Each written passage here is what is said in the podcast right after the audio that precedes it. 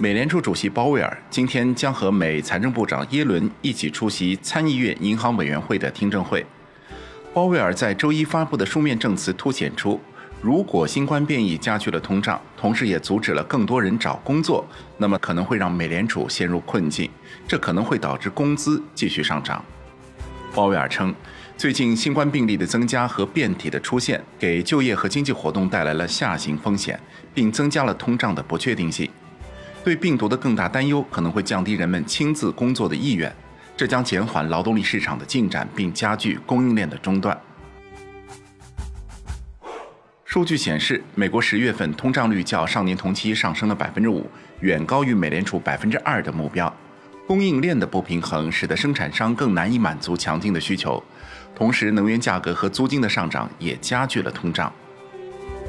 对于这一表述，联邦资产管理公司的费尔·奥兰多预计，美联储将在未来两年加息六次，以抑制从汽车、住房到食品领域的价格大幅上涨。其预计的路径为：明年下半年，美联储将两次加息二十五个基点，并可能在二零二三年期间再加息四次，每次二十五个基点。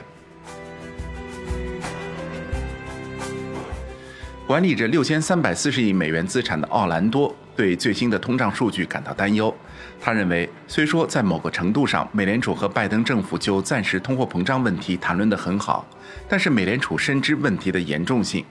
以本月开始缩减购债的决定为例，美联储将在未来两年左右以合理的速度取消宽松政策，以试图控制通胀。就投资而言，在利率上升的环境下，奥兰多尤其看好能源、材料和工业类股。他认为这些行业有能力回收上升的成本，提高价格和利润率。